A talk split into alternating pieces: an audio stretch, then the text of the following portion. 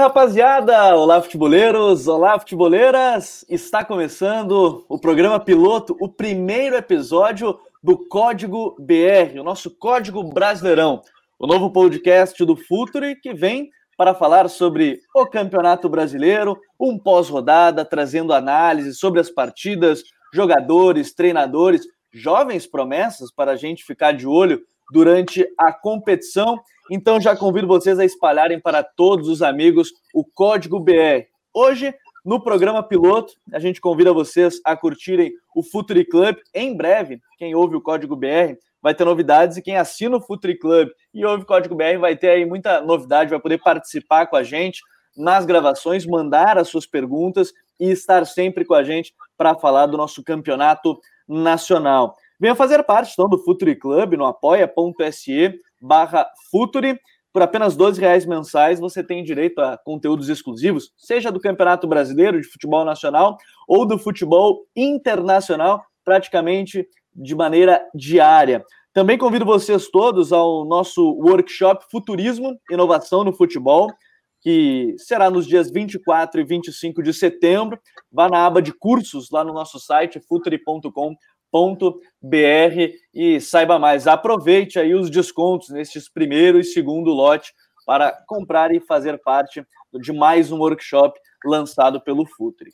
Hoje, nosso episódio de abertura, meu parceiro de sempre, Myron Rodrigues. E aí, Myron, tudo certo? Tudo certo, time bom, time grande, né? Estamos aqui, programa novo. Sempre um prazer estar falando com, com todo mundo que está aqui, contigo nem tanto, mas estamos aí. É, a gente está aí para isso, a gente está aí para isso. A gente está aqui para criar polêmica, não, brincadeira, tô brincando. Imagina, o Eduardo me mata nessa. A gente está aqui para brincar, eu e o Myron.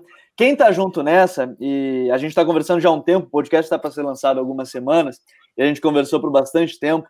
Renato Rodrigues, da ESPN, da ESPN. Ô, ô Renato, é, é, bom falar de brasileiro e, e, agora é bom de ter aqui mais um podcast para a gente falar desse, desse campeonato nacional. Como é que está, meu parceiro? Tudo bem, rapaziada? Um abraço, é sempre um prazer. Eu já virei arroz de festa no futuro, já, né? Eu acho que já, vocês já estão cansados de mim já. É, geralmente estou envolvido em quase tudo. Legal esse programa que vocês criaram para a gente falar de arbitragem, falar de, de, de briga, de polêmica. Pô, acho que era tudo que faltava pro, pro futuro, era um programa assim, né? É mesona de boteco mesmo. Já tem dois, dois cachaceiros aqui que eu e o, e o Mairo, a gente vai bem. Do então agora sim, agora eu acho que vocês estão bem. Mas falando, falando sério agora, é um prazer. E é bem legal, né? Porque domingão de noite é, é, tá tudo muito fresco na cabeça, né? Os jogos aconteceram no sábado, aconteceram é, hoje pelo domingo, lembrando que a gente está gravando domingo pela noite. Então, é, o pessoal já tem logo no começo da semana uma geralzona aí do, do, do Brasileirão. E vamos nessa, vamos manter aí o projeto para frente. Se o Eduardo ouve os primeiros três minutos do programa, ele cancela o código BR em dois segundos. Ainda bem que ele sabe que a nossa ideia é falar sobre futebol, a gente faz nossas brincadeiras e o pessoal tá junto nessa. Aí, a gente, nos próximos episódios, até o Renato falou sobre esse pós-jogo, sábado e domingo. A nossa ideia é falar do, do maior número de pautas possíveis, né? Claro, dentro de um, de um período aí de 45 minutos, uma hora, vocês podem ir dando as sugestões durante a semana, marcando a gente lá na, nas redes sociais, no Futre FC, no Twitter da galera, e, e, mandando o que, que vocês gostariam de ouvir, porque o nosso foco vai ser esse: Campeonato Brasileiro, um pós-rodada, trazer alguns destaques. E para isso, quem está junto com a gente também aqui, Rodrigo Coutinho, bom te ter aqui em mais uma, hein, Coutinho? Como é que tá, meu mano? Fala, Gabriel. Cara, bom para mim participar com vocês, timaço aí. Tô bem, melhor agora. E falando de um campeonato que é o campeonato que eu mais gosto, cara. Né? Eu sei que não é o melhor, não é o mais competitivo. É, o futebol jogado dentro de campo tá longe de ser aquele que a gente queria, né? Num nível geral assim do campeonato. Mas não sei, é uma coisa meio que de nostalgia, assim. Sempre gostei muito do Campeonato Brasileiro. E, sei lá, às vezes eu gosto até mais de Campeonato Brasileiro do que de Champions League, de Libertadores, enfim, competições assim que são mais. É, caem mais no gosto da galera. Vamos lá, vamos bater um papo aí. Espero acrescentar. Chamar gente... o cara certo, então, hein? Pelo amor de é. Deus, O programa eu sabia, eu sabia, eu sabia que ia ter a gracinha. Ele ia fazer sozinho o programa, para se deixar. Isso, Vamos deixar vai, o putinho. Isso, isso, aqui vai ser uma várzea, eu já tô vendo.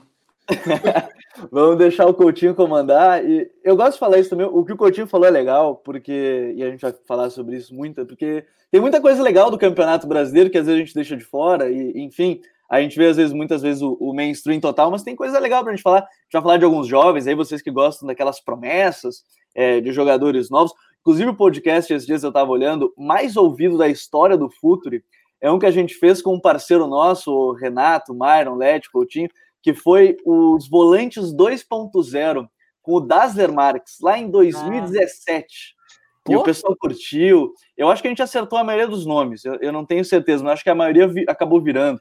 Tá jogando hoje. Até vou ter que dar uma ouvida de novo nesse podcast. Mas aqui a gente vai falar de Série A do Campeonato Brasileiro. O Lete sempre me manda que ele quer falar sempre em algum momento do Juventude do Tottenham. Hoje eu acho que ele não vai conseguir. Se ele conseguir, a gente sempre vai dar um prêmio pro Led se ele conseguir linkar os dois, Juventude e o Tottenham no podcast, mas tem que ser os dois, não pode ser só um. Lete, bom de ter mais uma. E aí, Gabriel? Pô, eu que fico feliz em estar aqui. Eu vou tentar não falar, cara. Sabe que às vezes naturalmente acaba saindo, né? Mas acho que hoje eu vou evitar. É porque é o primeiro programa, né? Para não dar a cara desse jeito. É isso aí, saudação a todos os amigos e a todos os ouvintes. Vamos, vamos que vamos. Então vamos que vamos, vamos para o nosso primeiro episódio do Código BR, episódio piloto aqui para a gente trazer esse panorama da rodada, décima primeira rodada que já finalizada, tem o Galo como novo líder, Coutinho. Eu vou começar contigo, a gente estava falando muito sobre esse Campeonato Brasileiro. Um Galo que tem só o Campeonato Brasileiro, né, para disputar, fez um jogo bem, bem corrido com, com o Atlético Goianiense, né, os times criando bastante, um primeiro tempo que terminou 1 a 0 para o Atlético Goianiense, mas um Galo que pode ter fôlego aí nesse, nesse campeonato, porque só tem uma competição, né? É, e acho que sai muito beneficiado por isso, né? E, e até entrando numa outra pauta que a gente vai ter hoje, né, do Cudê falando do calendário, acho que as duas pautas elas conversam, acabam é, se relacionando, porque realmente, quando você tem aí, num período como esse, né? A gente teve essa questão da, da pandemia, que ainda não acabou, mas o futebol ficou parado aí durante alguns meses. Logicamente, você tem muito menos datas para cumprir o mesmo número de jogos, por isso estenderam aí o, o calendário até o início ali de fevereiro do ano que vem.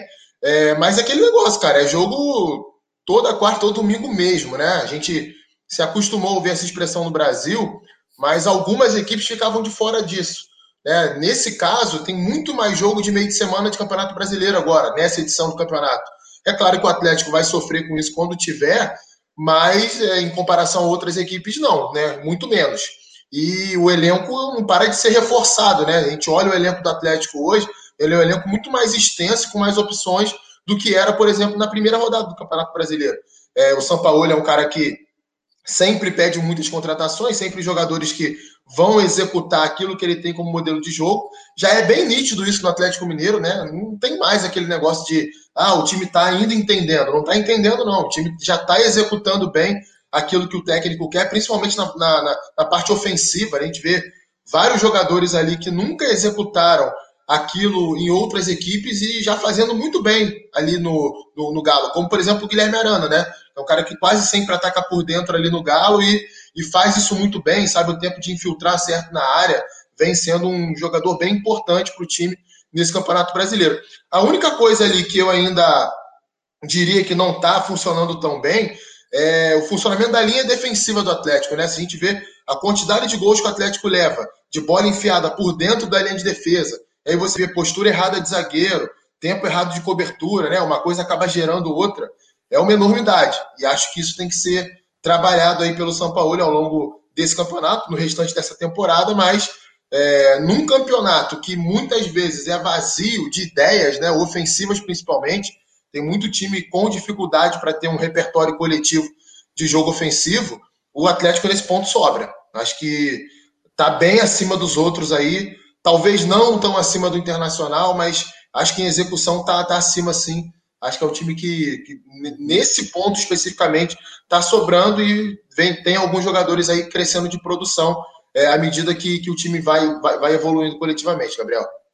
E essa questão que o Coutinho fala, né, de estar tá com a defesa um pouco desprotegida em alguns momentos, pode se dever também por conta da pressão na bola. A gente sabe que é um time que tem que pressionar a bola o tempo inteiro e muitas vezes ele tá falhando nisso, perde a bola e tá um pouco espaçado, não consegue pressionar bem e aí acaba sofrendo esse contra-ataque. E a gente viu em diversos momentos no jogo contra o Atlético Goianense, uh, a linha de defesa estava muito à frente do meio de campo, deixando os jogadores em condição para lançamento das suas costas. Então, se houver essa pressão na bola sendo muito mais bem feita, eu acredito que o Atlético vai conseguir até solucionar boa parte desse problema defensivo na, na transição, né? Porque não é fácil, né, o, o Myron? O, o, o, Galo tem aí zagueiros que nem eram acostumados a isso, né? O, o Igor Rabelo, o, o Hever. É. é. muito difícil, né, marcar a linha alta tão rápido assim, entender, né, o Myron? São, com, é, são três uh, zagueiros bem pesados, né? O Rabelo, o Hever e o Alonso.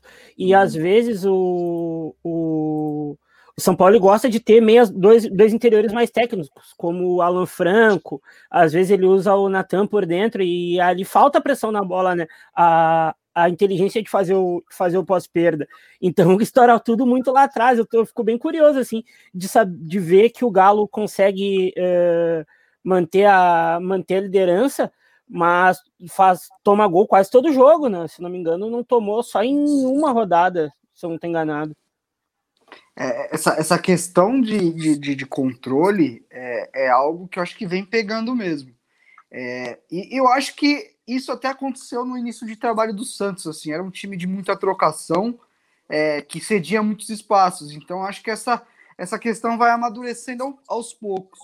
Mas o, o que eu queria destacar mesmo é, é a questão do contexto coletivo elevando algumas individualidades que, assim como no Santos, ninguém dava muita coisa, né? Por exemplo, você Sim. pega o Natan, que era um jogador que era do Chelsea, foi emprestado a vida toda, chegou no Galo emprestado, não foi bem numa primeira passagem ali, chega o São Paulo, vira um cara importante. O Johan no Palmeiras era a quarta, quinta opção. É, você vê até o Hever em alguns momentos jogando com linha mais alta, já muita gente dava o Hever como uhum. é, já não era um cara que ia render nesse sentido. É, enfim, é, é o próprio Jair é um jogador que tem crescido muito, eu já gostava dele, eu acho que é um cara que tem, tem ido muito bem. É, como o, São Paulo consegue repetir, assim como no Santos, elevar o nível de jogo de atletas que até, até então, para a crítica, para a torcida, era, eram jogadores normais. Eram jogadores assim, ah, beleza, isso aqui tá bom, é bonzinho para ter no elenco e tal. E aí a gente vê esses caras num, num crescimento muito grande, né? E como você ter um trabalho, um processo bem definido é importante para elevar, né? Até para pensar em, em, venda, em desenvolvimento de jovens, em, em, em autossustentação financeira de um clube também. É, é, bom a gente lembrar que o São Paulo tem seus problemas ali também de, de gestão. É, ele não é unanimidade, não, como muita gente pensa. É um cara que no Sim. dia a dia é difícil. E o próprio Atlético Mineiro também está com problema de salário lá. Saiu a notícia que na semana atrasou um pouco lá. Mas mesmo assim, é, eu acho que ele vem destacando mais uma vez que eu acredito, uma, uma coisa que eu acredito muito. O coletivo elevando os, o individual e, e, fazendo com que jogadores elevem a sua, a sua performance. Jogadores que até então não eram tão eram vai subestimados ou, ou então esse um bom exemplo Renato é o Sacha. Talvez o Sacha seja o grande exemplo porque foi no Santos e agora é no Galo né? Entende Sim. como poucos o modelo tanto que fez questão de buscar né? O Sacha o Sacha tava ali brigando com o Santos justamente já de olho no Atlético Mineiro mas o próprio Marrone é um menino que tem desenvolvido muito bem. O Alan, o Alan Franco um cara que chegou é muito bom jogador e, e, e tem sido melhor do que já era então, acho que esse é um ponto para a gente refletir até no modo geral, assim, no Brasil. O tanto de jovem que a gente queima, que não se desenvolve, o tanto de jogador que não encaixa em sistema, muitas vezes porque o, o, o todo não ajuda, né? É, e isso é muito legal de perceber. A gente vê um, um, esquema aí potencializando os pontos ali, tentando buscar sempre jogar com eles. O Savarino, o, o Marquinhos, o Keno, que fez gols agora importantes alguns em saída errada ali do, do Atlético Goianiense, mas isso, isso é muito interessante.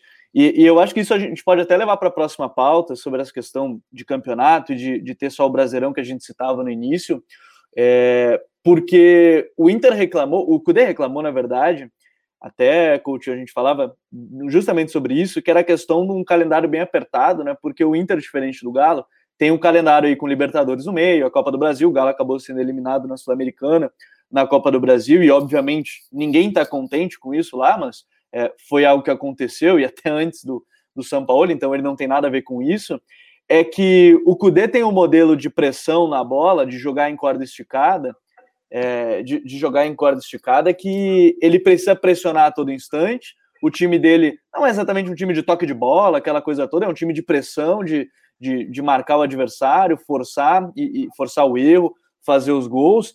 E com um calendário cheio assim, mais recente agora, quatro jogos em dez dias, é difícil manter essa corda esticada a, a, a todo instante, né?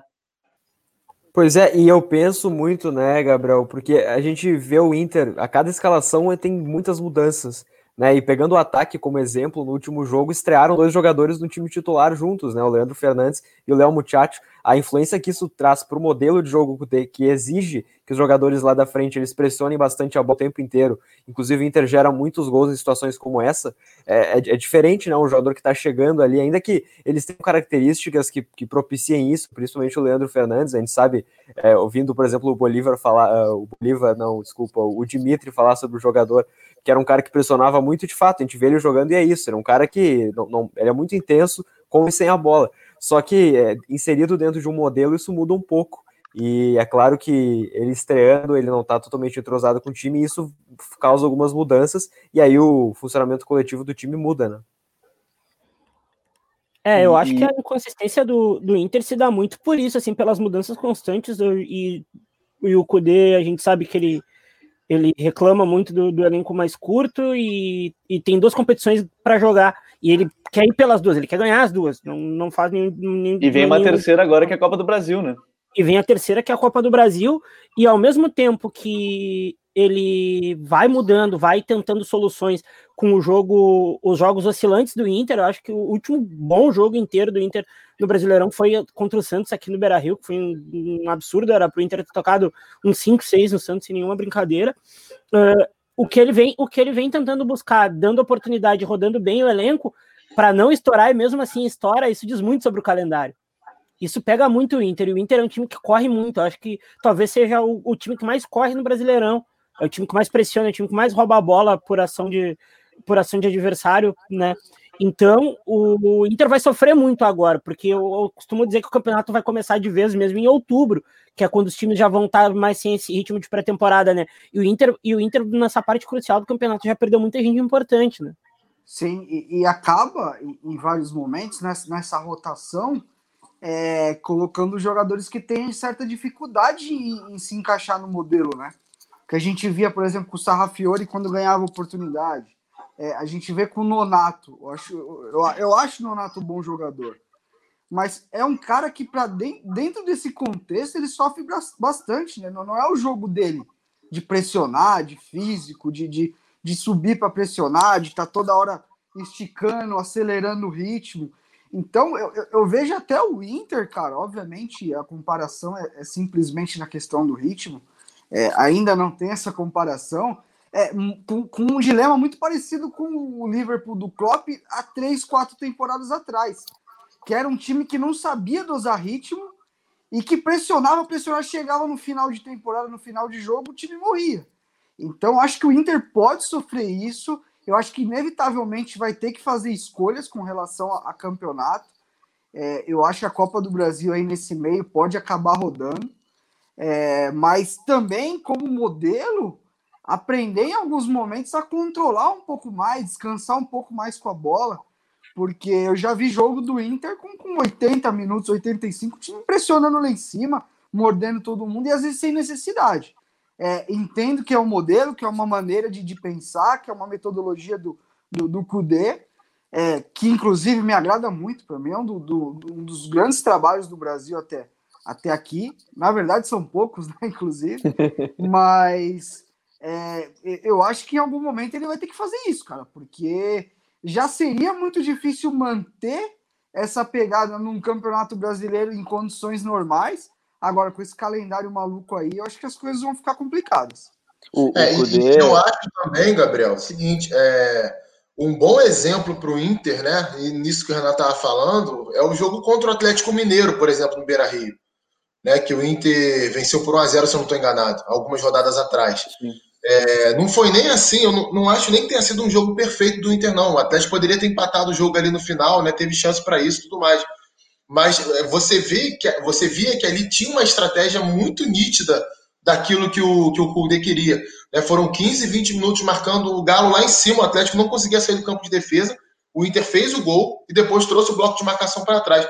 Foi até um jogo que o Marcos Guilherme jogou como atacante ao lado do, do Thiago Galhardo, e aí muita gente não entendeu muito bem qual foi a proposta ali, que era justamente essa, né? Tentar contra-atacar contra uma defesa lenta é, tendo um jogador muito rápido como é o Marcos Guilherme, por mais que ele tenha problemas ali de tomada de decisão, alguns problemas técnicos e tudo mais.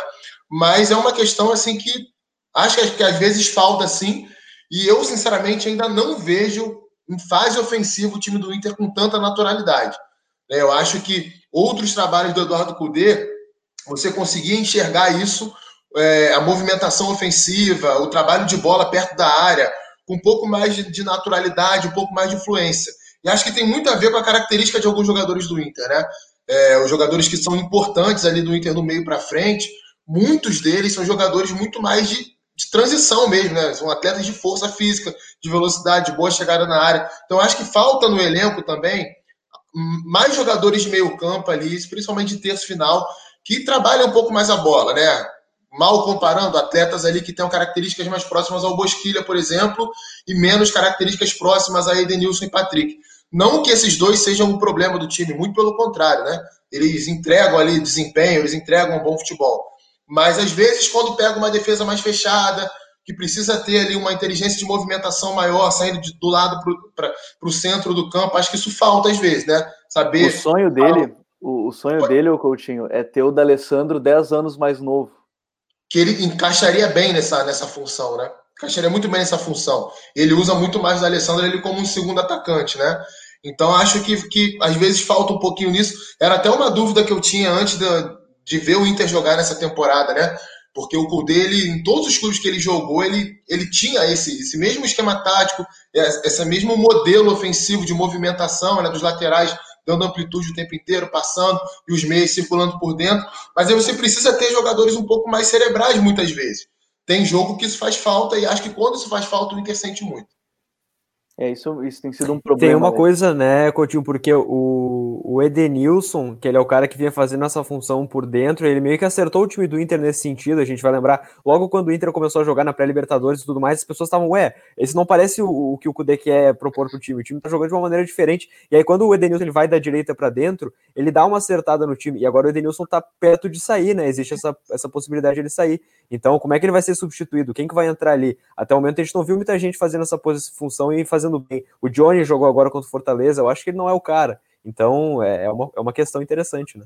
É, o Renato citou o Nonato ali, né? Que, é um, que não é um jogador, é um jogador bem diferente do, do Edenilson, talvez não tenha essa pressão. Eu também curioso também, é.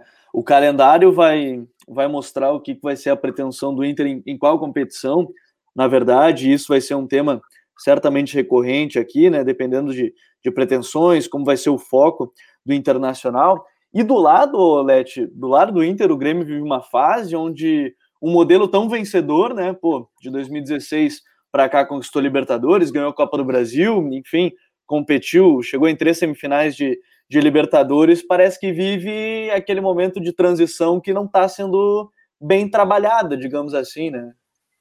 Sim, pois é. E é uma transição que ela está sendo bastante prejudicada, isso o Renato fala muito, o pessoal critica ele, mas ele tem certa razão, né? Por lesões, a gente vê que o Grêmio estava precisando muito de alguns jogadores que vinham sendo extremamente importantes. Por exemplo, o Everton acaba saindo, o PP substitui ele, começa muito bem como um titular e acaba se lesionando. O Jean-Pierre vinha sendo o cara do modelo do Grêmio, flutuando, pegando a bola com os volantes, ele também se lesiona. Então, e o Renato tem tido dificuldades para escalar o time dessa maneira, é, sem esses jogadores, né? Tendo que botar, por exemplo, o novo Everton pela esquerda, que ele é um cara que é canhoto, e ultimamente, nos últimos times do Grêmio, esse meia aberto pela esquerda, ele é destro. Então tem essa diferença. O, parece que é, batendo um pouco de cabeça com o lateral, talvez, com o Cortez. É, são questões do modelo do Grêmio que a gente fica é, com uma pulga atrás da orelha e pensa, ele tenta mudar às vezes. A gente vai ver esse jogo contra o Palmeiras. Ele botou uma linha de três meio-campistas, né? Com o Matheus Henrique, com o Darlan, o Lucas Silva. Parece que não funcionou muito bem. Então é, tá faltando um pouco de convicção, talvez, no que ele vai querer. É, e dentro também dessa questão das lesões e dos desfalques, acho que é o mais, é o mais importante disso tudo, né? Para estabelecer um modelo é preciso que é, esses jogadores que vão ser chave eles estejam disponíveis e isso não tenha acontecido, né? o, o Myron, na era das pressões, é, ter um jogador que consiga controlar e aguentar esse ritmo é importante. O Grêmio tinha o Maicon, esse era o cara, mas as lesões atrapalharam e talvez ele, que sempre foi o jogador modelo dessa equipe, faz muita falta, né? Ah, Maicon faz muita falta e o Lucas Silva não consegue replicar o que ele faz, né? E eu acho que o Grêmio, o Grêmio vive uma crise de identidade, assim, porque o Grêmio, esse Grêmio atual, dos jogadores que estão agora, ele não pode mais ser o Grêmio que dava 20 passes até finalizar. Ele tem que ser o Grêmio da transição agora. E vive, uma, e vive um dilema, porque o nível dos pontas, principalmente do PP para Cebolinha, é, é muito diferente. O Jean-Pierre faz um ano muito estranho longe do gol, por, por alguns problemas até de adaptação no sistema. E o meia do lado, que sempre joga ali, pode ser o Darlan, ou outro também não replica, né? E o, e o Grêmio tá cada vez mais exposto defensivamente. O Kahneman e o Jeromel já não tem mais a mesma potência de dois, três anos atrás, como, como eles têm agora. Então eu acho que não ter o Maicon, que é o cara que daria o ritmo, conseguiria colocar esse time, esse time com mais tranquilidade no campo adversário, eh, dificulta muito, porque o Lucas Silva é, vem bem abaixo, assim, não é o Lucas Silva que a gente, que a gente viu lá naquela pegada muito tempo atrás com a camisa do Cruzeiro, né? E, e, e uma coisa que, que foi pegando, acho que com o passar dos anos, é, da, da, do, dos meses, é que o Grêmio é, foi aos poucos se desprendendo daquele modelo de circulação, de jogo curto. É, eu vejo o Grêmio hoje buscando um jogo até mais direto do que de toque. Hoje, na partida de, contra o Palmeiras, é, ficou com a bola em vários momentos, mas você não, você não via a coisa é, ter uma, uma, naturalidade, né? Eu acho que tinha muita gente por trás trabalhando a bola e, e quase ninguém trabalhando na entrelinha, por exemplo. É, se você estica uma bola no Diego Souza, é, nele, para ele sustentar, fazer um pivô, ele é até capaz de fazer isso, mas se essa bola passa, ele não é um cara capaz de, de explodir e, e, atacar a profundidade em, em atacar as costas da, da, defesa. Então fica um time meio preso. É, a gente até estava conversando outro dia no grupo, é que você via muito o Mateuzinho pega a bola, gira para um lado, gira para o outro, gira para um lado, gira para o outro, e, e, e, você não vê progressão no Grêmio. Então é um time que realmente é, é, é, a sensação que eu tenho é de uma trava. O time está travado, eu acho que muito por características é, dos atletas que tem hoje. É, gosto muito do Alisson, acho que é um cara que, que vem conseguindo manter nível, apesar de, de tudo, é, mas muito também pela mecânica do time. Entendeu? O Alisson mais regular do Grêmio no ano, hein? Sim, não, e, e, já faz um tempo. O Alisson, se não fossem as lesões, acho que era um cara que poderia estar num, num nível até mais forte. Quando ele surge no Cruzeiro, ele, ele, ele surgiu muito bem. Mas eu acho que tem também a questão do treinamento. Eu vejo os jogadores por vezes meio perdidos assim, sem, sem muito o que sabe, sem saber o que vai fazer, aonde vai vai explorar, que tipo de espaço vai tentar atacar. Então fica um Grêmio meio estático. Eu vi é. o, o, Grêmio muito muito parado assim. Você chega ali perto do, do terço ofensivo, toca para lado, toca para lado, toca para lado, chega no, no Mateuzinho, ele fica procurando uma bola mais vertical, gira, gira, gira, gira e, e, cara, dá até raiva de ver ele jogar assim, porque não é característica dele, ele é um cara capaz de achar esse passe. Não, e assim, o que o Renato falou é uma impressão que eu tenho também muito, até dessa questão de às vezes ser um time mais direto, acho que é muito por um meio que um estresse coletivo de, de tentar se impor contra o adversário de uma maneira, e quando você chega perto da área, você não vê ali os mecanismos desenvolvidos para o time iludir o adversário. É que tem muito treinador que fala, não lembro do Renato falando especificamente sobre isso, né? mas talvez já tenha falado, porque é meio que a cara dele falar coisas assim. Ah, não, perto da área o jogador é que tem que resolver. E para mim isso está muito errado, aliás. Para mim, esse é um, é um, dos pontos aí mais carentes do futebol brasileiro, né? Que tem treinador que trabalha a saída de bola, trabalha ali o segundo momento de construção até o time entrar no campo de ataque, e perto da área ele não trabalha nada. Então o time não desenvolve ali nenhum tipo de movimentação, é, o time não consegue oferecer a um jogador de talento mais de uma opção de jogada. É, fica muito à mercê do que o cara vai fazer ali. Então, isso aí muitas vezes pode estar travando o time do Grêmio.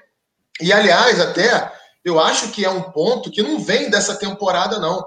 É, acho que vem já de uns dois anos para cá. Se a gente for observar, o, o Grêmio ele vem caindo de produção ano após ano. A cada ano joga menos, a cada ano joga menos. Foi semifinalista de Libertadores sem apresentar um grande futebol. É, então, acho que é, eu, eu, sinceramente sou muito curioso para ver um trabalho do Renato em outro time, começando do zero em outro time, para ver se ele vai conseguir implementar algumas coisas que a gente viu naquele time do Grêmio lá de 2016 17. Por que, que eu tenho essa dúvida? Porque eu acompanho o trabalho do Renato há muito tempo. Ele começou aqui no Rio treinando o Fluminense. E, cara, nenhum dos trabalhos dele teve essa característica de time. Nenhum, nenhum mesmo.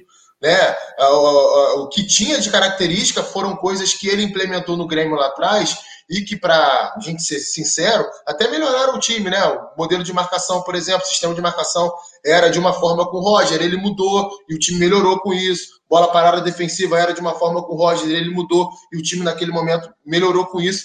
Mas, assim, a parte ofensiva do time, eu, sinceramente, é, acho que ele é um cara que acrescenta e dar, em dar algumas dicas. Foi um jogador muito bom, né? Então ele, ele sabe é, melhorar a tomada de decisão dos jogadores, né? Em treinamento técnico e em coisas que ele fala, em toques que ele dá no dia a dia. Acho que ele é importante nesse ponto. Mas no trabalho em si coletivo, para o time criar os espaços perto da área adversária, sinceramente eu não, não vejo assim tanta condição nele, não. E a gente vai falar também de Palmeiras, né? Não sei nem se eu estou furando tua pauta aí, Gabriel. Não, mas eu acho que é, acho que já dá, já, já dá pra gente pode trocar, já, já dá pra gente trocar, porque se enfrentaram hoje. É impressionante, né, cara? Nada daquilo que o Luxemburgo falou lá no início do ano, a gente está vendo acontecer. É, é, claro que ele tem o mérito dele, parte defensiva, bem organizada, ele colocou os garotos para jogar, né? Como a gente vai, vai, vai tratar aqui. Isso tudo é mérito dele. É um cara que conhece futebol, mas agora, não vem para cima de mim com historinha de que, ah, vou fazer um time assim assado, porque não faz nada. Sabe? Não, não, tem jogado mal pra caralho. Hoje... Oi? Tem jogado mal pra caralho o Palmeiras. Pô, cara, o que o Luxemburgo entrega hoje, com todo respeito a ele, com todo respeito aos treinadores, o treinador de segundo e terceiro escalão do futebol brasileiro entrega. Uhum. E ele não tá no Vasco mais do ano passado, naquele elenco do Vasco do ano passado, ele tá no Palmeiras, cara. Olha o elenco que o Palmeiras tem, olha o futebol que o Palmeiras joga. Aí, ah, não, ganhou do Bolívia na altitude, é o único invicto no campeonato. Cara, e daí? Vamos, vamos olhar para o campo, vamos olhar o que o campo está mostrando para gente. Está mostrando um time que, em fase ofensiva, não tem basicamente nada, que vive de contra-ataque e que vive de defesa organizada. Qual é a diferença, por exemplo, do trabalho que o Filipão fez no Palmeiras ou que o próprio Mano Menezes fez ali no Palmeiras no ano passado? Na minha, na minha concepção, até acho que o Mano Menezes conseguiu desenvolver um pouco mais ofensivamente o time do que o Luxemburgo vem conseguindo. Então, é um elenco que tem muito jogador de qualidade para o nível de futebol brasileiro e não apresenta nada ofensivamente. É muito pouco na minha visão.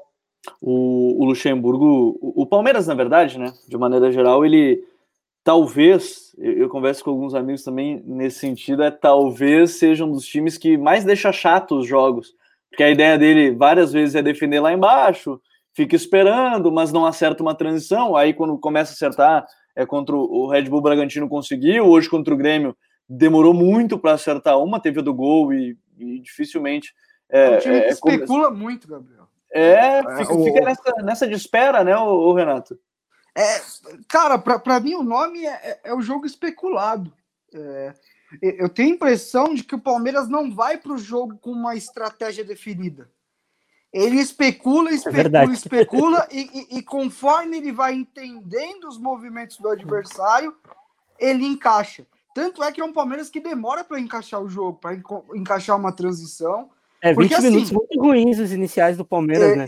Exatamente. É, e aqui, é, é, um time que defende muito bem e tal, joga esperando, joga em transição, mas não é um time com uma transição extremamente coordenada também um time que pega quatro, cinco transições no jogo e guarda três.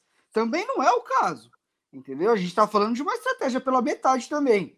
Defensivamente, eu acho que tem essa solidez também pelas peças que tem, pela experiência dos jogadores que estão ali também. É, a gente está falando de Marcos Rocha, que é um cara já que é macaco velho, é, Felipe Melo, sabe os atalhos. O Gustavo Gomes é um cara que defendendo talvez seja um dos melhores que a gente tem aqui na América do Sul. É, os dois meninos ali na frente da área pegando, mordendo, obviamente vai vai complicar, ninguém vai se criar muito ali na entrelinha.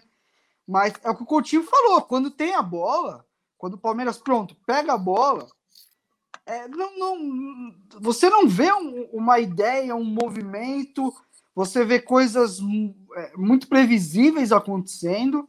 É, eu acho que existe méritos em outros fatores, a gente vai falar da questão dos jovens, mas também não acho que o mérito é tão grande como todo mundo pinta. Eu acho que o Luxemburgo tem o mérito de lançar, de colocar para jogar, mas por outro lado, eu, eu não acho que esses jovens estão se desenvolvendo tanto assim como poderiam.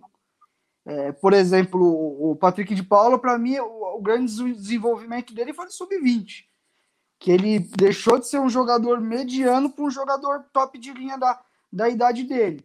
Então, é. E assim, a, a, desculpa é sempre assim: ah, vamos pôr um meia que o time vai ficar mais criativo. Vamos jogar com dois meias porque o time vai ficar criativo.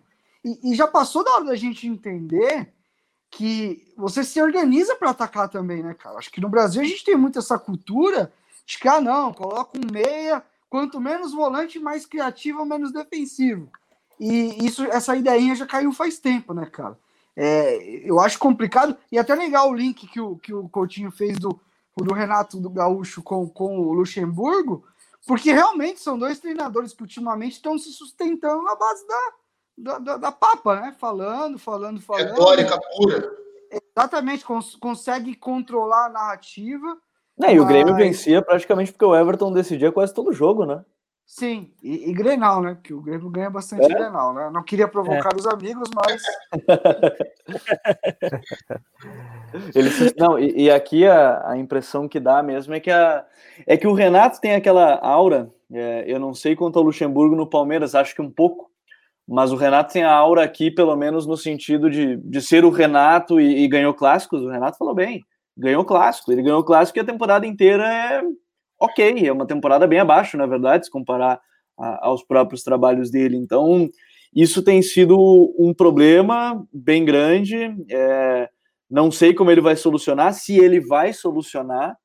É, já deram todo a pinta de que ele vai permanecer, o presidente falando diversas vezes que ele vai permanecer, mas eu, eu sinceramente fiquei com essa impressão. Não sei até quando ele pode sustentar. Isso aqui não é nenhuma questão de pressão mesmo, é, é só a questão de o time não tá rendendo. O fato é que o time não, não tá rendendo e, e isso pode ser um problema.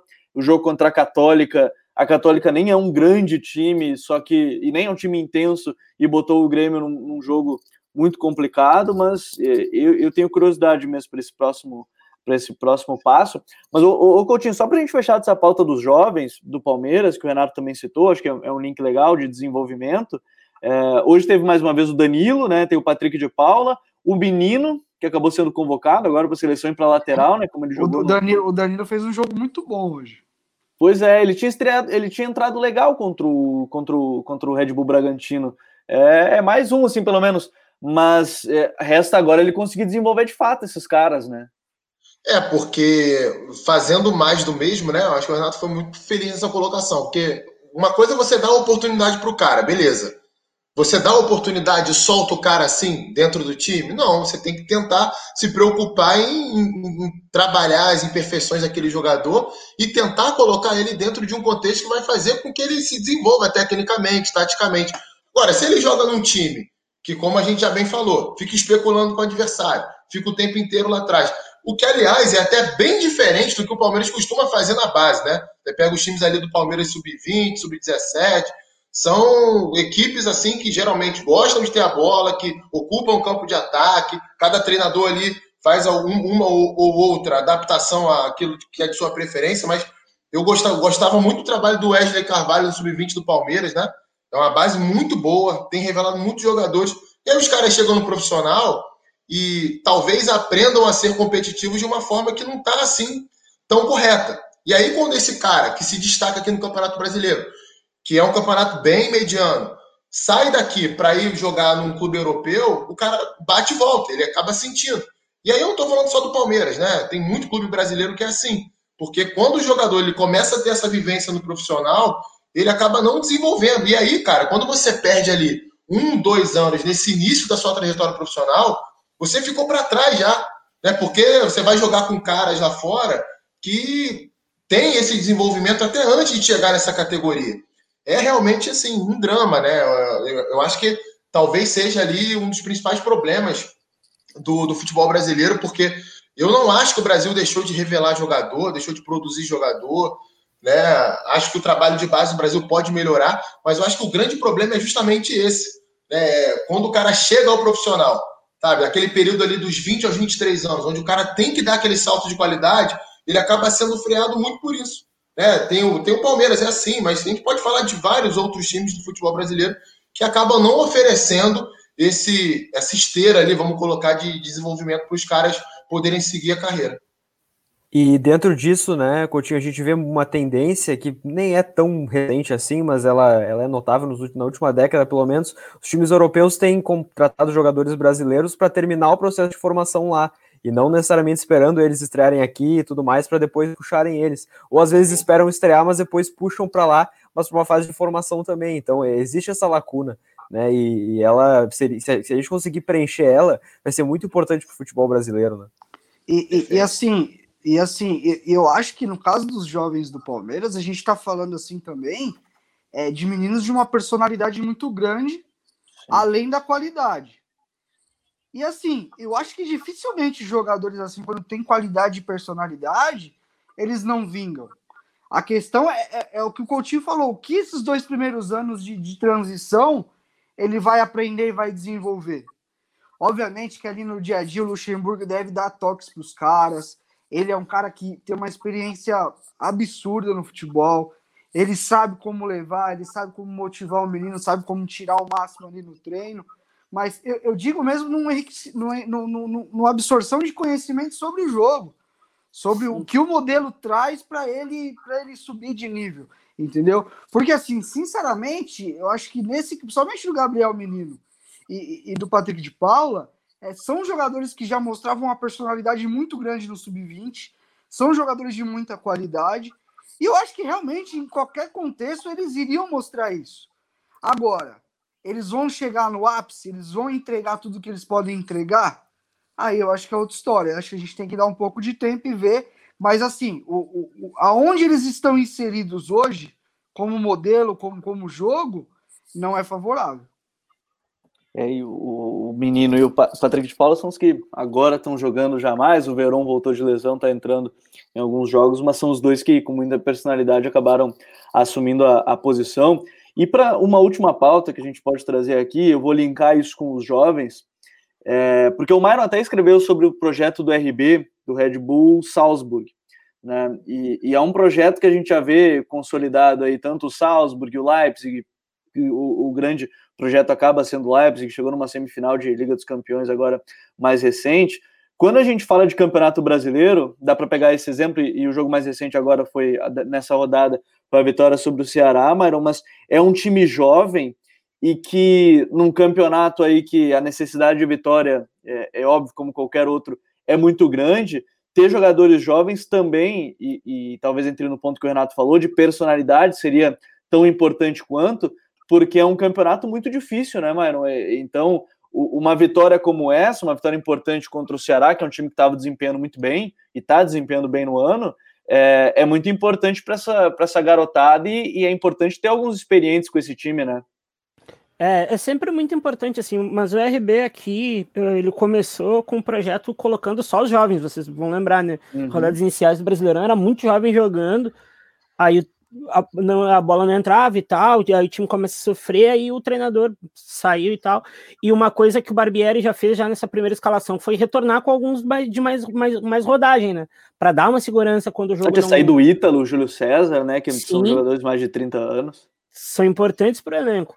Aí o, o Barbieri coloca um, o pessoal um pouco mais rodado, coloca alguns jovens e a coisa meio que anda nesse jogo, né? Foi um 4 a 2 assim, o, o, o Ceará até o gol, até o segundo gol, até o 2 a 1 tava muito bem, tava jogando firme, mas acho que pegou o cansaço do, do meio da semana, porque teve trabalho contra o, contra o Brusque, né? Na, mesmo ganhando por 2 a 0 teve trabalho contra o Brusque na, na Copa do Brasil.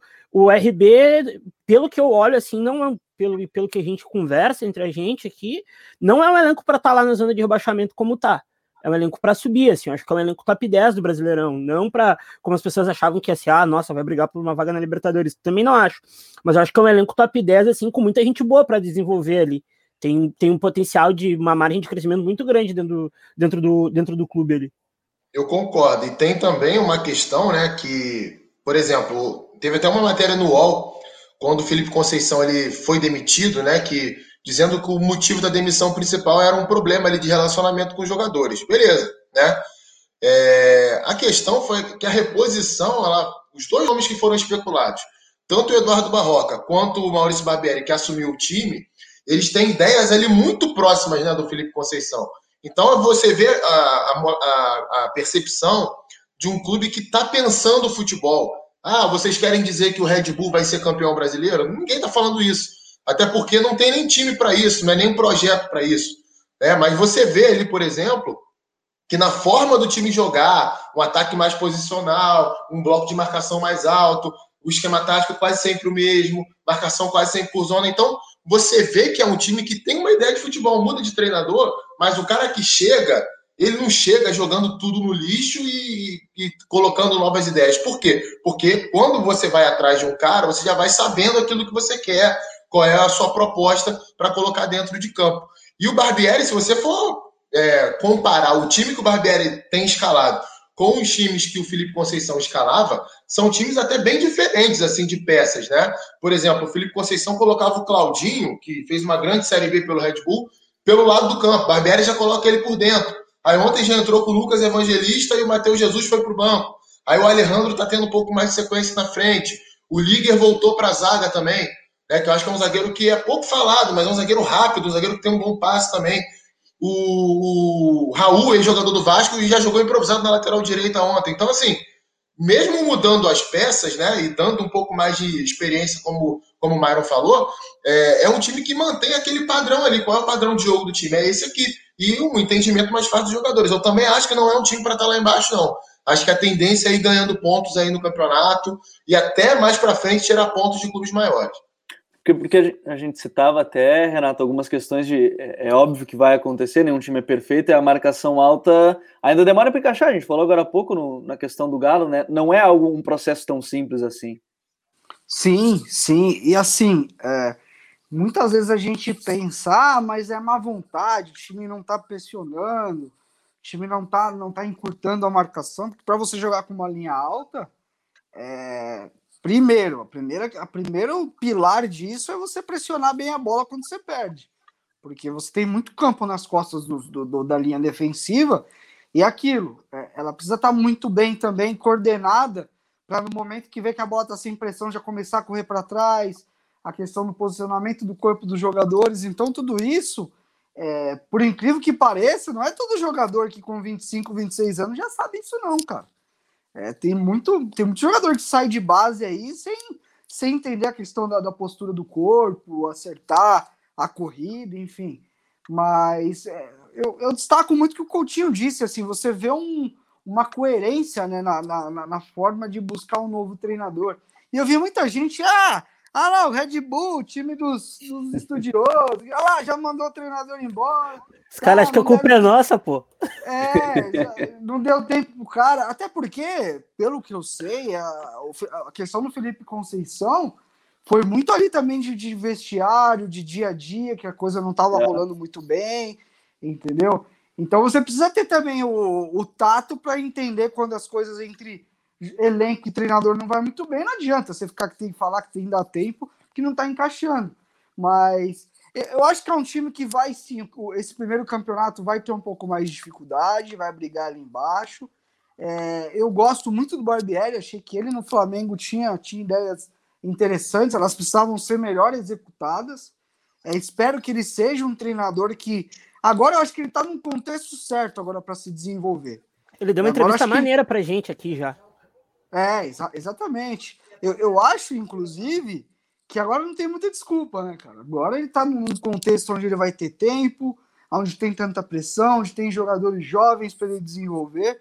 E assim, é, a briga é da, do meio para baixo, não tem como, como dizer ao contrário. É, ainda queria ver mais jovens, por exemplo, o Luan Cândido não jogar, um negócio que me estranha. É, acho que é um menino que na, na, na base do Palmeiras era era, era um trator, um cara que, que jogando ali pelo corredor esquerdo era muito e bom jogar até. pelo, pelo Leipzig, né? Isso, ele foi vendido para o Leipzig por mais de 10 milhões de euros. E, e aí foi emprestado e não está jogando, né, cara? Então é, é preocupante nesse sentido. É, o próprio Halp, Halp saiu do time, né? O Ortiz ganhou, ganhou vaga agora no, no último jogo. Bruno tá Tubarão bem, fez. Tá bem, né? É, é, é um tá zagueiro.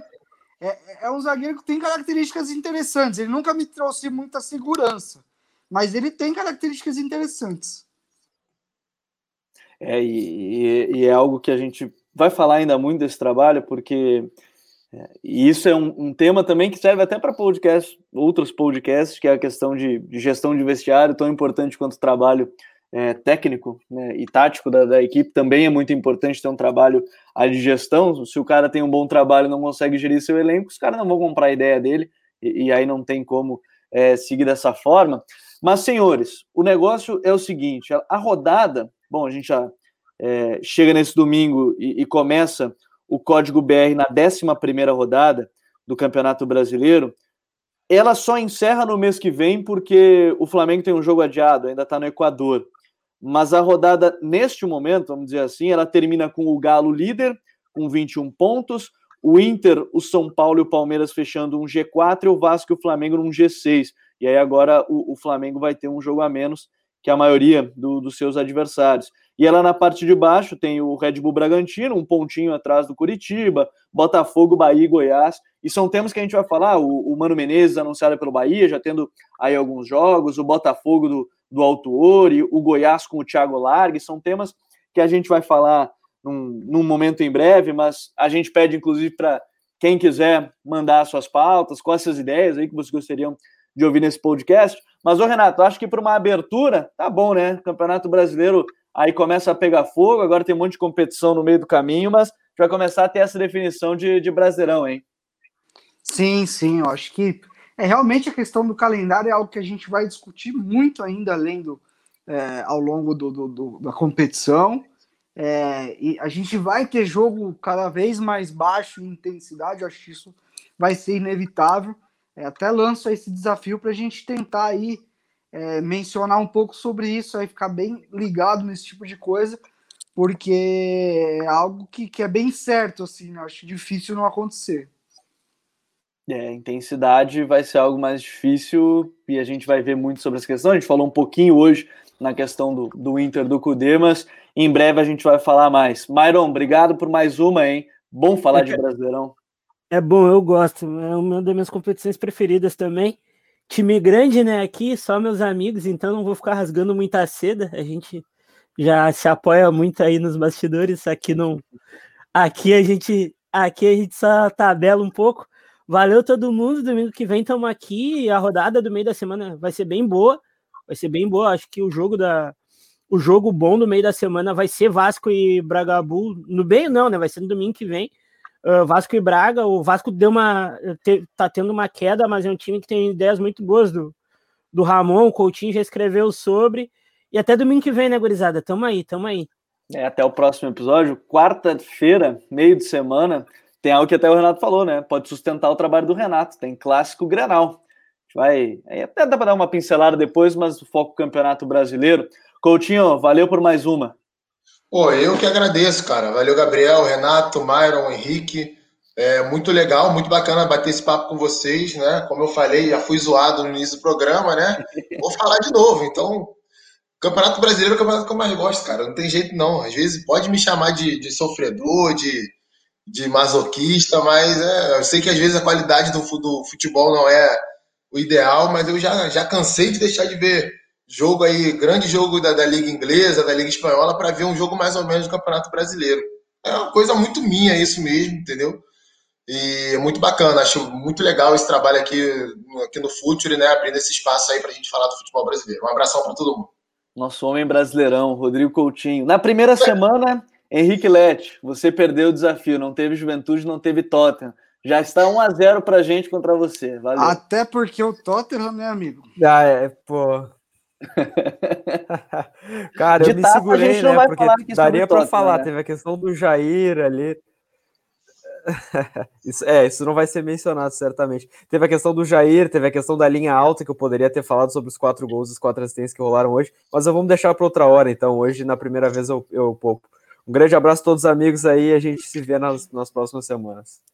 Então, futeboleiros e futeboleiras, muito obrigado por estarem em mais um episódio com a gente na estreia do Código BR. Compartilhe com seus amigos, mande as mensagens, quais pautas vocês gostariam de ouvir aqui com a gente. Façam parte do Futuri Club no apoia.se barra Futuri. Um grande abraço a todos e até a próxima!